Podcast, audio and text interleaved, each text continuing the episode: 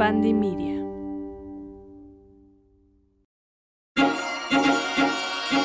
Bienvenidos a un nuevo episodio de Historias en pantalla. Estoy muy emocionada de estar de vuelta con un nuevo episodio porque además este episodio me emociona mucho. Creo que es uno de esos episodios en los que de entrada obviamente ya me gusta de lo que voy a hablar, pero conforme investigué más sobre esta serie me gustó todavía más de lo que ya me gustaba desde un inicio, entonces estoy emocionada por eso porque les voy a platicar varias cosas muy interesantes y el día de hoy el episodio se va a tratar de esta serie de Apple Plus conocida como Severance y para empezar este episodio creo que una frase que explica muy bien de qué se trata esta serie y trayendo un poco los dichos mexicanos, no sé si sea mexicano, pero a los, a los mexicanos nos encanta decir dichos, entonces creo que para esta serie el dicho que queda es vivir para trabajar o trabajar para vivir. Y pueden decir, qué flojera, esta es una serie que se trata del trabajo, es una serie que se lleva a cabo dentro de una oficina y a lo mejor al principio esto sí puede ser un impedimento como para querer ver la serie. La verdad es que yo había escuchado cosas muy buenas. Esta serie ya la vi hace yo creo que un poquito más de un mes. Pero no me decidí al 100 a verla porque como que me ponía a ver otras cosas por lo mismo. Que decía, ay, pero todo pasa dentro de una oficina. Como que en este momento no se me antoja tanto ver eso. Pero cuando la vi, la verdad es que me sorprendió muchísimo y creo que es de lo mejor que tiene Apple Plus en este momento y definitivamente es de las mejores series que han salido este año. Y bueno, antes de empezar, quiero recordarles que este episodio no contiene spoilers, así que si no han visto la serie, no se preocupen, sí lo pueden escuchar. Y si ya vieron la serie, de todos modos vamos a platicar de cosas que son interesantes, de la producción, de cómo se hizo esta serie y un poco de análisis sobre lo que trata y como el mensaje que tiene detrás. Entonces, si ya la vieron, si no la han visto, de cualquier manera, quédense aquí. Y bueno, también antes de empezar, quiero decirles que tengo muchísimas ganas de hacer algunos episodios de otras películas que están en el cine, como Elvis, en este caso espero poderlo hacer para la siguiente semana. No lo pude hacer en la semana que salió porque me enfermé, me dio COVID. Es la primera vez que me da esta cosa y espero que sea la última porque la verdad es que sí me sentí bastante mal. Y bueno, sí vi varias cosas, ya se las platiqué algunas en las historias, vi esta nueva película de Netflix de Persuasión, que es un intento de adaptación de Jane Austen, ya les conté ahí por las historias qué opiné de esa película. Entonces, bueno, espero poder hacer próximamente el review o el episodio de Elvis. Y pues mientras ahí en mis redes sociales les cuento de las cosas que he estado viendo, aunque no sean estrenos. Y por lo mismo se me hizo buena idea hablar de esta serie, porque es una serie que ya vi. Como les decía en Instagram, no es un estreno, pero creo que vale la pena hablar de esta serie. Y más porque está nominada a 14 Emmys. Vamos a hablar más de eso en un momento más, pero primero quiero recordarles de qué se trata esta serie, si es que ya lo saben o si no lo saben, quiero contarles un poco sobre qué trata. Y esta fue la sinopsis que escribí para el episodio. Así va. Severance es una serie que trata sobre un grupo de personas que trabajan en Lumon Industries, una empresa que ha desarrollado un procedimiento conocido como severance, en el que se fragmenta la conciencia de la persona entre el trabajo y la vida fuera de él, con el propósito de mantener alta confidencialidad sobre los asuntos de la organización. Es decir, estos individuos dividen su conciencia y su memoria en dos personalidades. Cuando están en el trabajo no pueden recordar quiénes son afuera de él y cuando están afuera del trabajo no pueden recordar lo que hacen dentro de la empresa. De hecho, esto tiene un término dentro de la serie. a su personalidad dentro del trabajo le llaman inis y a la personalidad fuera del trabajo le llaman auris. Entonces, cuando ellos están adentro del trabajo, como no saben quiénes son, no saben si tienen familia, no saben si tienen esposa, cuáles son sus hobbies, no tienen idea de absolutamente nada. Entonces para ellos es hasta una fantasía imaginarse cómo son sus auris y qué intereses tienen, si tienen familia, una pareja, etc. Y por el contrario, para los auris o la personalidad fuera del trabajo, la realidad es que parece que son personas que deciden hacer este procedimiento, deciden hacerse este procedimiento porque quieren disasociarse de su vida por algún problema. Este es el caso del el personaje principal de la historia, que es en el que se centra la perspectiva de la serie. Este personaje se llama Mark. Y Mark decide tomar el trabajo en Lumon y someterse al procedimiento de Severance para poder sobrellevar la muerte de su esposa. Casi toda la serie al que vemos únicamente fuera de la organización es a Mark, entonces no sabemos realmente si es el mismo caso para los demás, pero bueno, se asume que alguien que decide separarse de la mitad de su vida es porque no tiene mucho que perder, y este es el caso de Mark. Mark, Irving y Dylan son parte del departamento de MDR o Macro Data Refinement. Este es el departamento en el que trabajan dentro de la organización.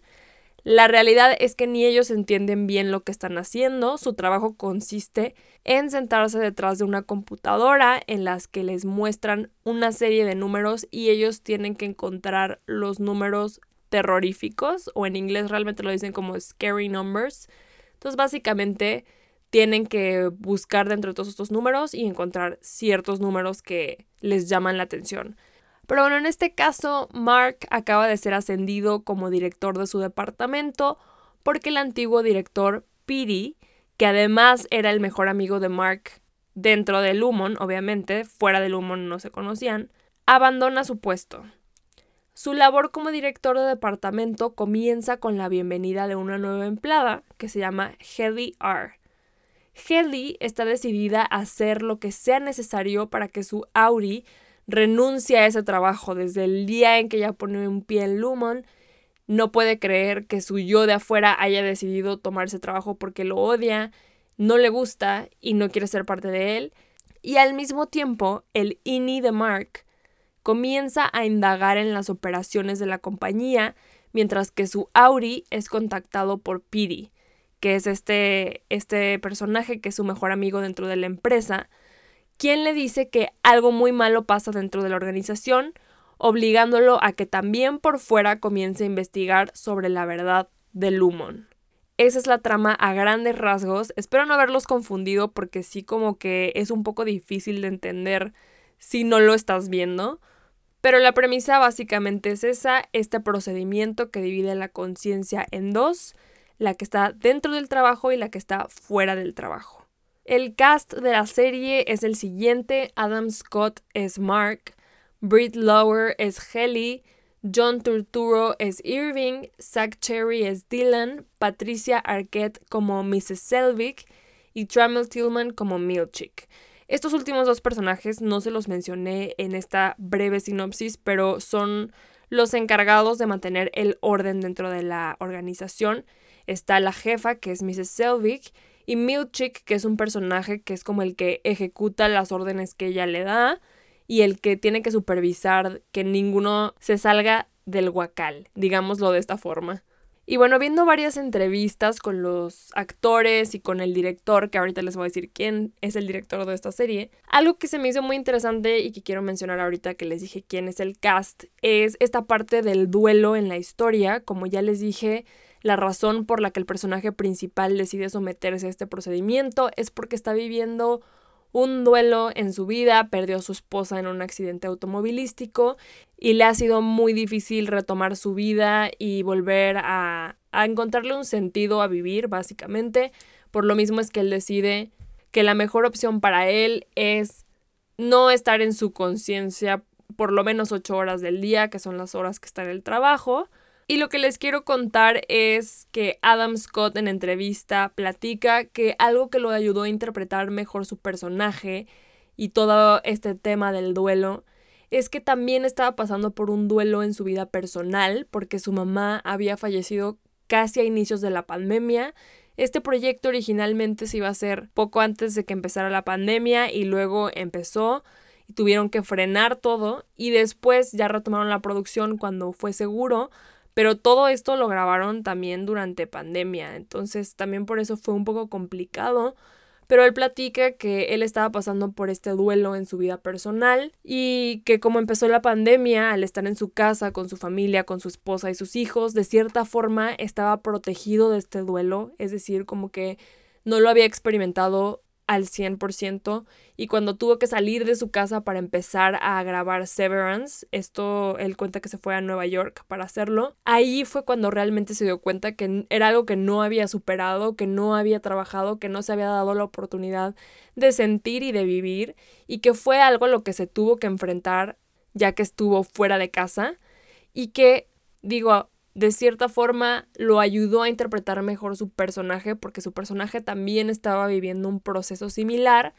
y a su vez su personaje lo ayudó a procesar su duelo en la vida real porque esto lo logró canalizar a través del trabajo que hizo en la serie.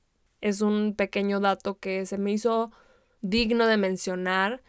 Creo que Adam Scott es de lo mejor que tiene esta serie, lo hizo muy bien y no por nada es que lo nominaron también a los Emmys como mejor actor en una serie dramática por su personaje como Mark y creo que sí tiene muchas posibilidades de llevárselo.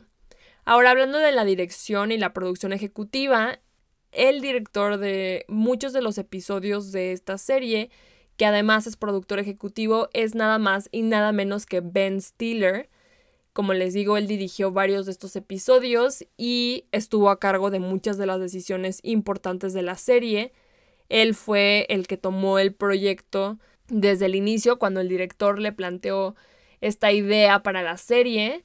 Y bueno, él como productor ejecutivo y aparte director de la serie tuvo mucho que ver en todos los departamentos, en todas las decisiones, en el look and feel de esta serie. Y por su parte, el guion fue escrito por Dan Erickson. Y aquí, amigos, una prueba más de que cualquier cosa es posible. Y me encanta leer este tipo de historias y este tipo de cosas que pasan en, en las producciones de cine y de televisión. Porque este es el primer guion de Dan Erickson y él platica que empezó a escribirlo cuando trabajaba en una empresa que hacía puertas. Él no tenía nada que ver con la industria creativa, pero de repente un día se le ocurrió esta idea porque, por supuesto, no le gustaba su trabajo, al igual que a millones de personas alrededor del mundo, creo que se pueden identificar con él en esto, pero en este caso él platica que su trabajo se convirtió en algo tan desgastante que esto lo llevó a la idea de la serie. Y esto lo platica en una entrevista con Hollywood Reporter, que por cierto me gustan mucho las entrevistas y las, los artículos que comparte Hollywood Reporter. Creo que son muy interesantes y no solamente entrevistan como a los actores principales y al director, sino que también siempre tienen contenido extra con otros miembros del crew, fotografía, diseño de producción y creo que es muy enriquecedor leer esta información que, que ellos comparten, estas entrevistas que hacen, como en este caso la que le hicieron a Dan Erickson y él comenta en esta entrevista que se hizo la pregunta de ¿qué tal que pudiera saltarme las ocho horas del día laboral? Odiaba tanto su trabajo que le hubiera encantado poder saltarse esta parte y así fue como se le ocurrió esta idea del procedimiento de Severance y de la trama de la historia. Pero además creo que se le ocurrió en el momento perfecto o decidieron hacer esta serie en el momento indicado porque todo es, toda esta idea y esta trama cobró mucha más relevancia cuando llegó la pandemia y como les digo, esto fue justo cuando iban a arrancar el proyecto, pero en Estados Unidos 47 millones de personas renunciaron a su trabajo en el 2021 y también algo con lo que creo que todas las personas o casi todas las personas se pueden identificar es que a raíz de la pandemia ya ni siquiera existía una división entre el trabajo y el hogar porque la mayoría de las personas se fueron a home office, empezaron a trabajar en sus casas y esto significa en muchas veces que los días laborales se volvieron más largos y en otros casos, claro que las personas se dieron cuenta que podrían ser hasta más productivos trabajando fuera de la oficina o aquí, como muchas personas dicen, todas estas juntas que pudieron haber sido un mail. Pero bueno, comentan en esta entrevista que en su mayoría fue al revés, ¿no? La mayoría de las personas más bien terminaron trabajando más tiempo del que originalmente destinaban al trabajo en una oficina Y bueno, esto tomó, como les digo, más relevancia con la historia, hablar del trabajo, de la vida personal y de esta división entre estas dos cosas. Y algo de lo que también habla la serie y que tiene que ver no solamente es el trabajo, sino que, como les decía en la sinopsis, los personajes empiezan a dar cuenta que la institución en la que trabajan oculta ciertas cosas que los personajes empiezan a descubrir tanto dentro de la organización como por fuera. Este tipo de cosas que la organización oculta o este tipo de cosas extrañas que llevan a cabo con sus empleados se parecen mucho a lo que podría ser un culto. Entonces los cultos son algo también que aborda esta serie. La adoración al trabajo es proyectada por parte de algunos personajes desde el inicio. Como les digo, Lumon tiene varios elementos de culto. Los empleados, por ejemplo, son de cierta forma obligados o empujados a alabar al creador de la organización que se llama Egan. Y también dentro de la serie hay como todo un museo súper extraño que tiene la historia de, de este personaje y es como un premio para los empleados. Si hicieron bien su trabajo, los llevan a ver la historia. Y claro que estas son cosas que sus yo de fuera del trabajo no tienen idea que pasan dentro de la organización. Y como la conciencia dentro del trabajo no tiene idea de todas estas cosas, es como si fueran personas nuevas, mentes nuevas, entonces ellos no lo ven mal. Hay como todo un manual de las cosas que deberían hacer, lo que pueden decir, lo que no pueden decir y no pueden tener, por ejemplo, relaciones sentimentales dentro del trabajo, no pueden conocerse unos departamentos con otros, son pasillos largos, todo blanco, en los que casi nunca se topan a otros miembros de la organización. Esto obviamente con un propósito, que pues es que los empleados no se conozcan entre sí, que no empiecen a cuestionarse más cosas, que no se levanten dudas o sospechas de lo que están haciendo en la organización.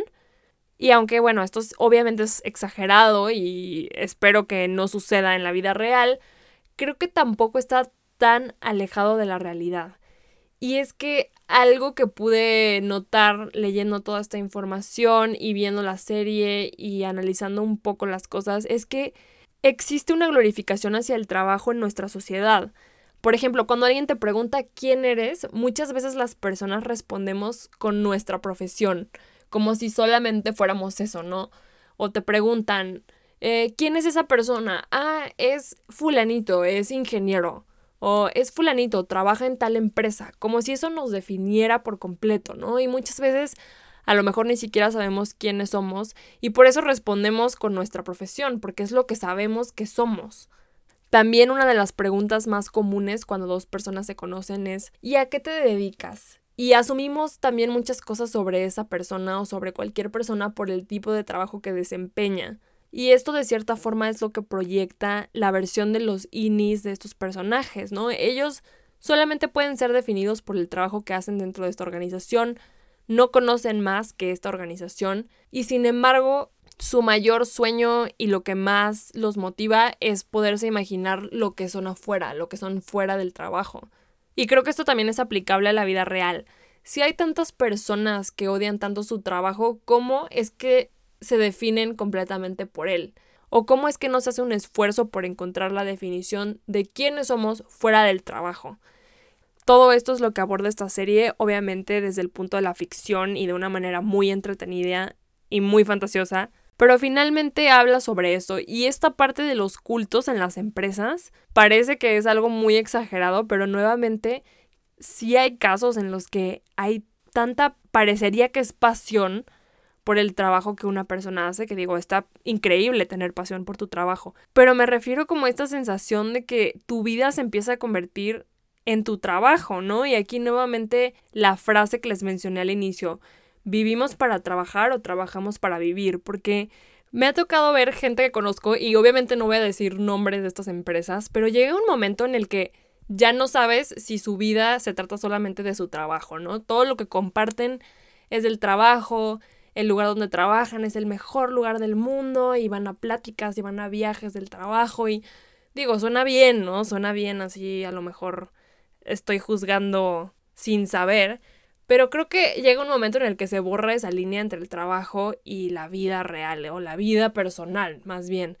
Y esto no solamente pasa en estas empresas grandes y transnacionales, también pasa en la industria del cine, ¿no? Algo que mencionaban también en estas entrevistas es cómo glorificamos el trabajo y en el caso del cine muchas veces pasa esto. Son horarios larguísimos de trabajo en los que empiezas a las 6 de la mañana y no sabes a qué hora vas a terminar, no sabes si a las 9, no sabes si a la 1 de la mañana, no sabes si el llamado va a durar para siempre. Pero se supone que estás haciendo lo que te gusta y estás haciendo tu pasión, entonces no importa, hay que darle. Y la gente que te conoce además te aplaude por esto que estás haciendo. Es como, wow, estás viviendo tu sueño, estás trabajando en cine, conociste a tantos artistas, pero oye, mis horarios de trabajo son larguísimos, un día trabajamos 18 horas. Ah, eso es trabajar de verdad. Incluso una vez me dijeron, de eso se trata cuando eres joven, hay que chingarle. Y sí, estoy de acuerdo, estoy de acuerdo que hay que echarle ganas, hay que hacer las cosas bien, pero ya glorificar el trabajo de esta forma, ah, o sea, creo que sí es una línea muy delgada. Incluso muchas personas que hablan como de entrepreneurship y ya saben, el, estas frases motivacionales de que para llegar a la cima tienes que pasar por montañas y valles y etcétera.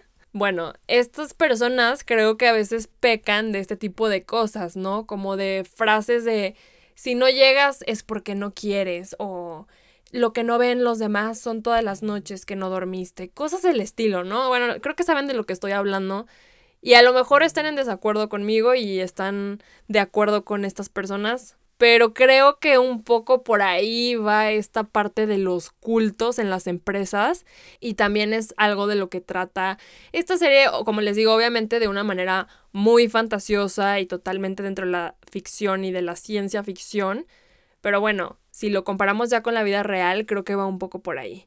Algo más de lo que quiero hablar porque es algo que mucha gente ha reconocido en esta serie y que es lo primero que vemos además cuando la ponemos, son los títulos iniciales y es que estos también tienen una muy buena historia, o bueno, a mí me pareció una buena historia. Los títulos son como un arte 3D muy bizarro con elementos de la serie que hacen alusión a esta dualidad entre la mente laboral y la mente fuera del trabajo, que además tienen una composición musical muy, muy padre. Ben Stiller se encontró con el trabajo de este artista en Instagram.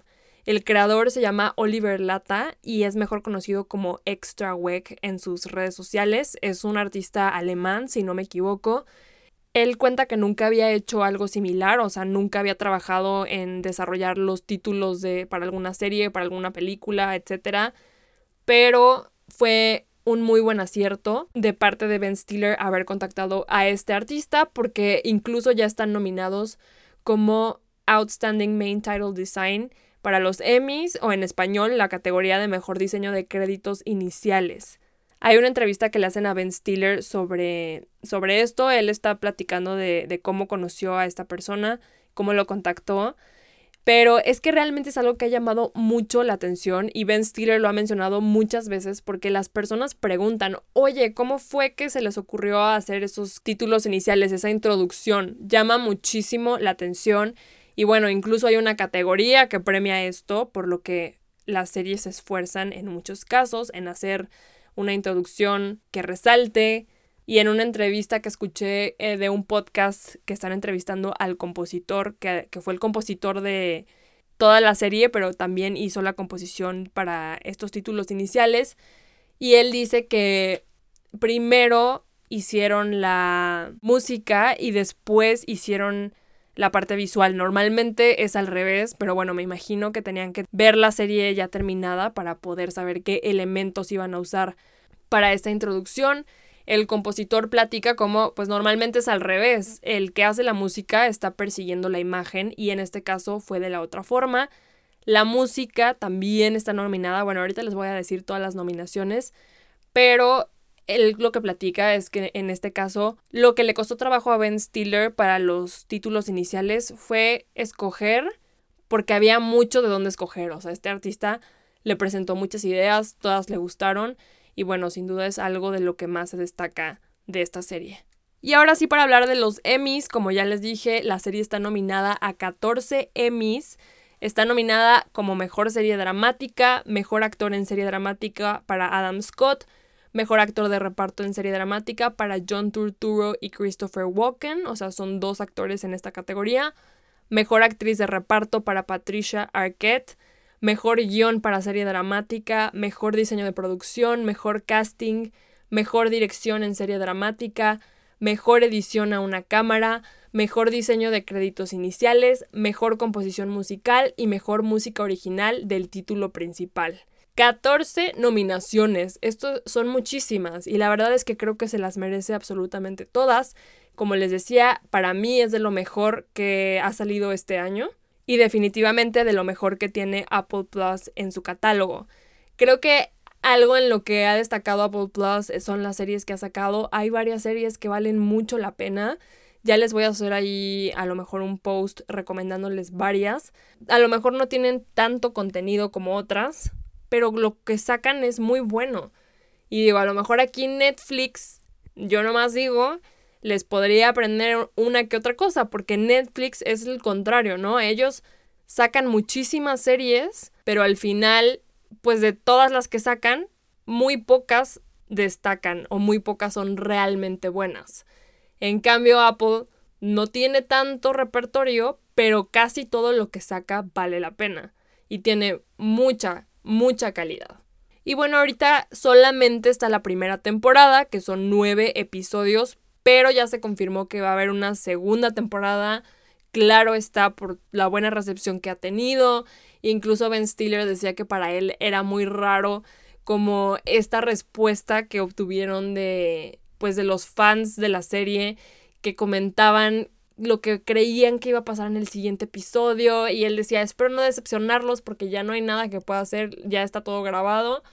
Y, y, bueno, como esta anticipación de lo que va a pasar y las teorías y todo esto, para él era algo nuevo y algo que los emocionó muchísimo y también pues gracias a esta aceptación, que de hecho me metí a ver varias entrevistas en YouTube y como contenido relacionado con Severance, de verdad que todos los comentarios o la gran mayoría de los comentarios eran para decir cosas positivas de la serie. Bueno, todos eran cosas positivas, pero la mayoría decían, esta es la mejor serie que ha salido jamás. Severance es la mejor serie que hay. O sea, la gente está muy emocionada por esta serie y, y qué bueno, creo que, es lo que cualquier plataforma desea, que crear este tipo de engagement con el público. Netflix lo tiene, por ejemplo, con Stranger Things. HBO lo tuvo con Game of Thrones, con Euphoria y bueno, ahora Apple Plus lo puede tener y lo está teniendo con Severance. Aún no han confirmado cuándo va a salir esa segunda temporada, ya se confirmó que sí se va a hacer, no sabemos cuándo, no sabemos cuántas temporadas va a haber. El escritor dijo que el creó la primera temporada y en general la idea de la serie pensando en que podían ser una, dos o seis temporadas. O sea, que es una historia que se puede alargar dependiendo de lo que. de la respuesta que tenga y de lo que el estudio quiera, de lo que Apple finalmente decida. Y bueno, esto es todo lo que les tengo por hoy. Espero que la vean si no la han visto. O si ya la vieron, pues espero que se les haya hecho interesante todos estos datos. Díganme por favor qué creen que vaya a pasar en la segunda temporada ya que la vean o si ya la vieron, cuéntenme cuáles son sus teorías. Ya saben que en mis redes sociales les dejo más contenido y más cosas, algunos clips de las series, etc. Estoy en Instagram, TikTok y YouTube como historias en pantalla.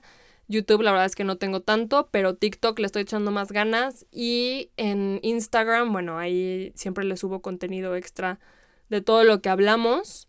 Y el siguiente episodio definitivamente va a ser de Elvis, porque mientras estábamos grabando este episodio, se confirmó que voy a ir al cine a ver la película. Entonces ya les hablaré de eso. A lo mejor ayuda que ya pasó un poco más de tiempo y más de ustedes ya la vieron. Ya les contaré qué me pareció. Estoy muy emocionada porque soy fan de Austin Butler desde hace mucho tiempo, desde que salía en The Carrie Diaries, que si no han visto esa serie, fue una muy buena serie para pubertos que lamentablemente se canceló después de la primera temporada, que era protagonizada por Anna Sofía Robb. Pero bueno, ahora lo veremos en Elvis y lo vamos a ver en más cosas, porque además también ya confirmaron que va a ser parte del cast de Dune parte 2, que eso es algo pues muy bueno, creo que es una gran oportunidad para este actor. Pero bueno, ya les contaré de eso en el siguiente episodio, ya me estoy adelantando. Nos vemos la siguiente semana en un nuevo episodio de Historias en pantalla.